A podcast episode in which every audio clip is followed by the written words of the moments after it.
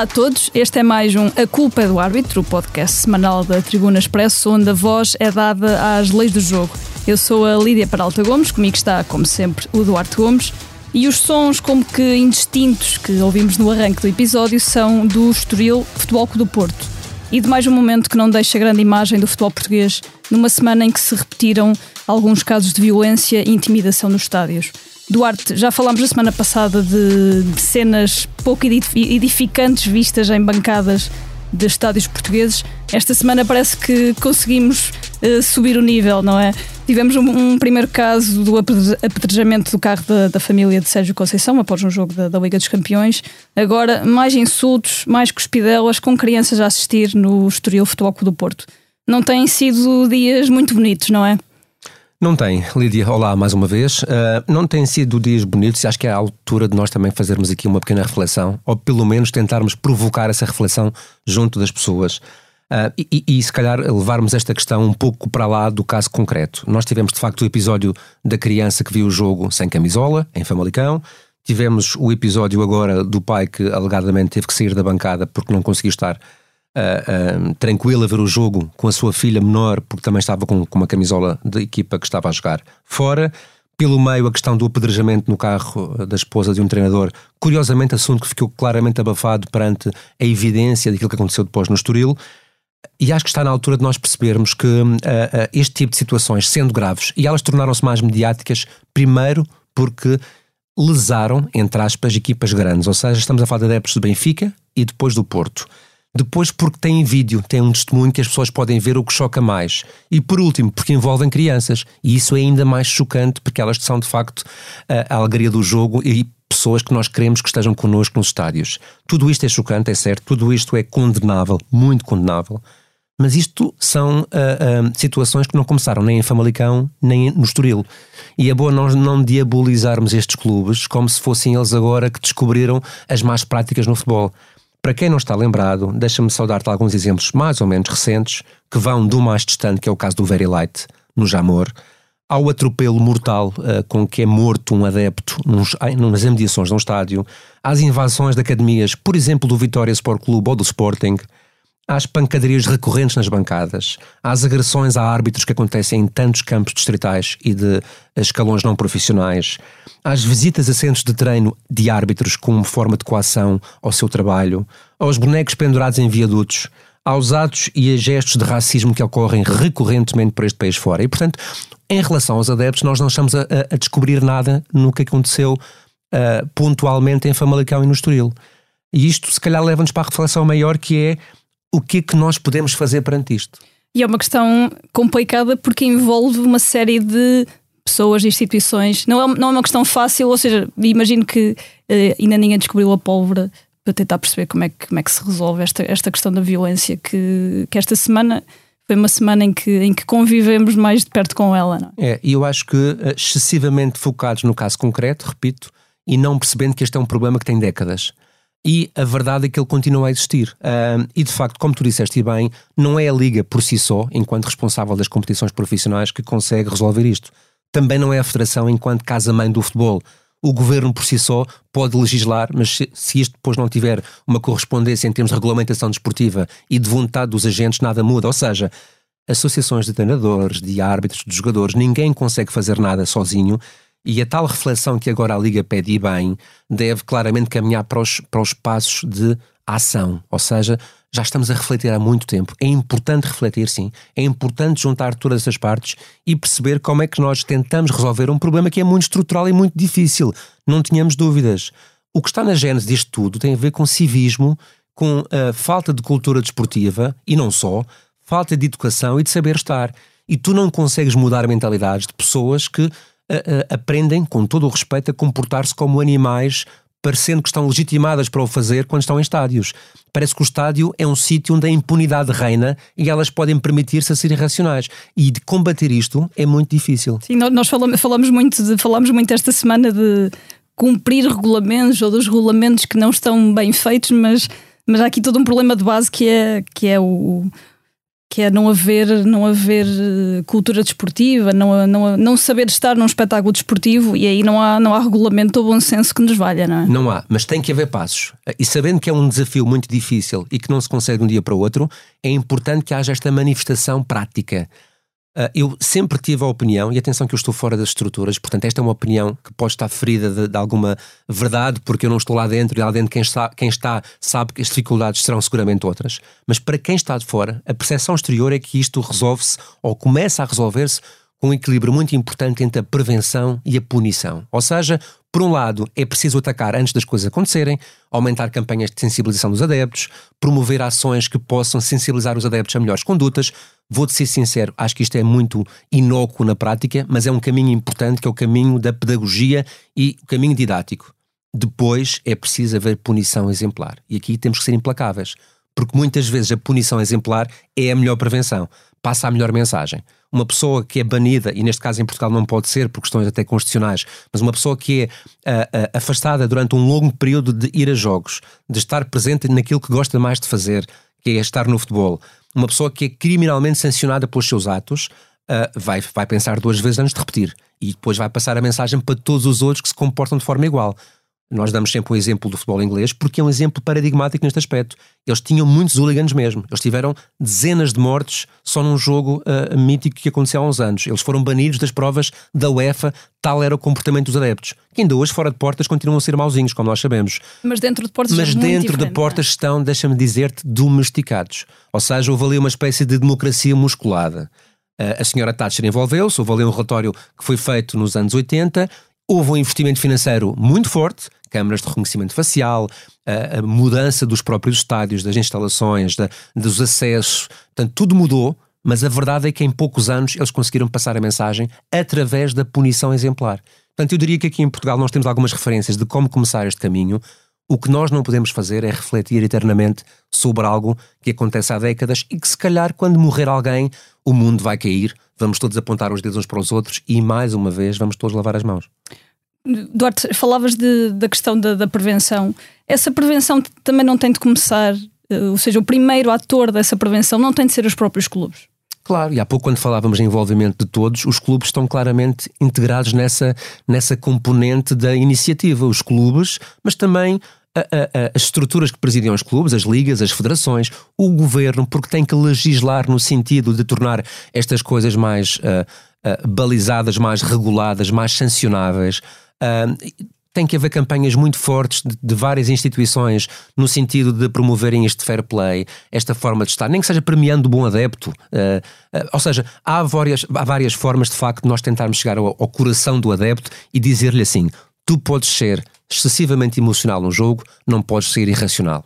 Tu podes dizer um palavrão em desabafo, tu não podes ofender, desrespeitar, nem magoar ninguém. E tu tens que respeitar o direito de um pai levar o seu filho, que até é do outro clube, para a bancada que ele paga há 20 anos, porque o filho quer levar um cascolo do outro clube. É suposto as pessoas estarem no futebol com adereços das equipas que jogam. Não há mal nenhum nisso. É importante respeitar. E mesmo que haja provocações ligeiras, e às vezes essas pessoas provocam, uh, e poderá ter sido aqui o caso que estamos a falar, por exemplo, no Estoril, a verdade é que voltamos à, questão, à velha questão da senhora que entra no bar de minissaia e de cote. Quer dizer, essa senhora não se põe em jeito para ser violada só porque está de minissaia. Portanto, não vamos levar a provocação como uma normalização do crime. Claro, respirar fundo antes de fazer, antes de fazer qualquer coisa. Certo. Uma última questão sobre, sobre isto. O, o clima de guerrilha que existe um bocadinho às vezes na comunicação dos clubes também era uma coisa que se calhar importava baixar um bocadinho o, o fogo nisto. E é uma, uma questão fantástica porque, na minha opinião, é um dos principais lança-chamas de tudo isto.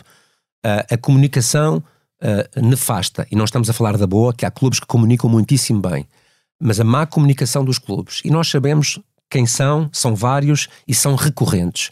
Primeiro, é permitida pelas estruturas que legislam nessa matéria, e aí está o primeiro erro. Segundo, são claramente incendiários em relação a este tipo de comportamentos está mais que estudado que quando há comportamentos uh, uh, responsáveis com algum mediatismo uh, de grande toxicidade e de grande. Abre as portas. abre as portas, até em escalões de formação para comportamentos idênticos. As pessoas tendem, infelizmente, a seguir o pior exemplo do que seguir o melhor. E, portanto, esse é um dos grandes problemas que o futebol não está a saber combater. Não se sabe bem porquê, se por falta de coragem, se por falta de independência ou se por falta de capacidade regulamentar. A verdade é que para, para o exterior a imagem é muito feia e ninguém tem dúvidas que muitos dos problemas que acontecem nas bancadas é potenciado pelos próprios clubes. E depois deste longo interlúdio, mas, mas importante sobre, sobre o tema, o tema de, que marcou esta semana, vamos passar aos lances da, da jornada. Íamos começar pelo um lance aos 77 minutos do Estoril Porto, que o VAR chama o árbitro Luís Godinho depois de uma entrada de Ndai sobre Veron. Uh, o árbitro dá cartão amarelo ao Ndai, numa entrada dura. O VAR chama porque acredita que o cartão devia ter outra cor. Certo, uh, e disseste tudo, ou seja, o, o, que eu queria aqui alertar neste, neste, neste lance que nós aqui estamos a chamar é aqui nós tentarmos perceber o que é que leva um árbitro de categoria experiente e competente, como até era o caso, a olhar uma imagem num ecrã, depois de chamado por um colega que também tem idêntico estatuto e idêntica experiência e qualidade, e diz-lhe claramente: tu erraste na tua decisão, as imagens são claramente estas, e portanto retifica. No caso concreto, não é segundo cartão amarelo, o efeito prático seria o mesmo, tens mesmo que dar cartão vermelho direto, porque a entrada é claramente excessiva, força grosseira e o árbitro manteve a decisão inicial mesmo depois de consultar as imagens. O adepto não consegue perceber o que é que se passa nesta matéria, ou seja, porque é que um árbitro vê as imagens e decide manter a sua versão dos factos, que é uma versão in loco, muito perturbada até pela sua, pelo seu cansaço, pela sua fadiga, pela sua visão terrena do, do lance, e não muda para, para uma visão de quem está com muito melhores condições e com muito mais serenidade para ajuizar. E é bastante incomum um árbitro não seguir depois quando, quando é chamado pelo VAR e, e, tem a oportunidade de olhar para as imagens não é, não é muito comum. É, e é por isso que era importante nós tentarmos perceber o que é que acontece. Para já, o VAR tem a legitimidade para tomar a decisão final e, portanto, sob o ponto de vista legal, é inabalável, é a sua decisão que conta. O VAR aqui, no fundo, é um árbitro assistente, ou seja, dá-lhe uma indicação, mas quem decide é ele. Agora, isto de facto é um árbitro assistente com muito privilégio, porque tem imagens, não está cansado, tem todos os ângulos possíveis, as ampliações possíveis para ver um lance e dizer. E sabe que o protocolo obriga-o a intervir só se o lance for muito claro que houve erro em campo. No caso concreto, o Art tinha razão, a entrada é claramente excessiva e é claramente para cartão vermelho direto. E a pergunta é: porquê que um Art competente um, e, e, qualificado manteve a sua decisão? Eu acho que por trás disto estão alguns processos, eu diria quase inconscientes. Primeiro, a própria negação. O Art, quando toma uma decisão, quer muito que ela esteja certa e é incapaz por si só de a mudar, a menos que hajam muitos deles que o convençam. E portanto, quando o Ars está a olhar para aquelas imagens, eu acho que está um pouco em negação a tentar ver aquilo que ele viu e não aquilo que está a ver. Uh, isto é um fator psicológico que as, as pessoas podem não entender, mas que acontece. Segunda questão, o cansaço a falta de discernimento, a lucidez, a fadiga muitas vezes tolda a razão e nós não vemos bem aquilo que estamos a olhar. Terceira razão, a questão do estatuto, que neste caso não se aplicava porque o árbitro era o Luís Godinho, que é internacional, mas o VAR era o Soares Dias, que também é internacional. Portanto, nós não estamos a falar de um jovem árbitro que era VAR e que se calhar uh, uh, não tinha uh, grande experiência para analisar aquele lance e o árbitro, obviamente de uma forma inconsciente, sentiu que tinha estatuto e reconhecimento para não mudar a decisão. Não foi o caso porque eram os dois do mesmo estatuto. E, e se calhar a última instância para nós refletirmos o árbitro pode entender que o critério que levou durante o jogo, no caso concreto mais largo, poderia não ser compatível com uma tomada de decisão tão afunilada naquele lance. O que também não, não aconteceu no caso concreto, porque o critério do Godinho até foi algo de, de, de imposição disciplinar, portanto aquilo seria coerente. Enfim, o que é importante nós percebermos, não há aqui nenhuma perseguição, não há uma decisão que seja premeditada para prejudicar, nem para uh, errar. Houve ali um processo qualquer que era interessante nós percebermos, até para compreendermos quando acontecer futuramente.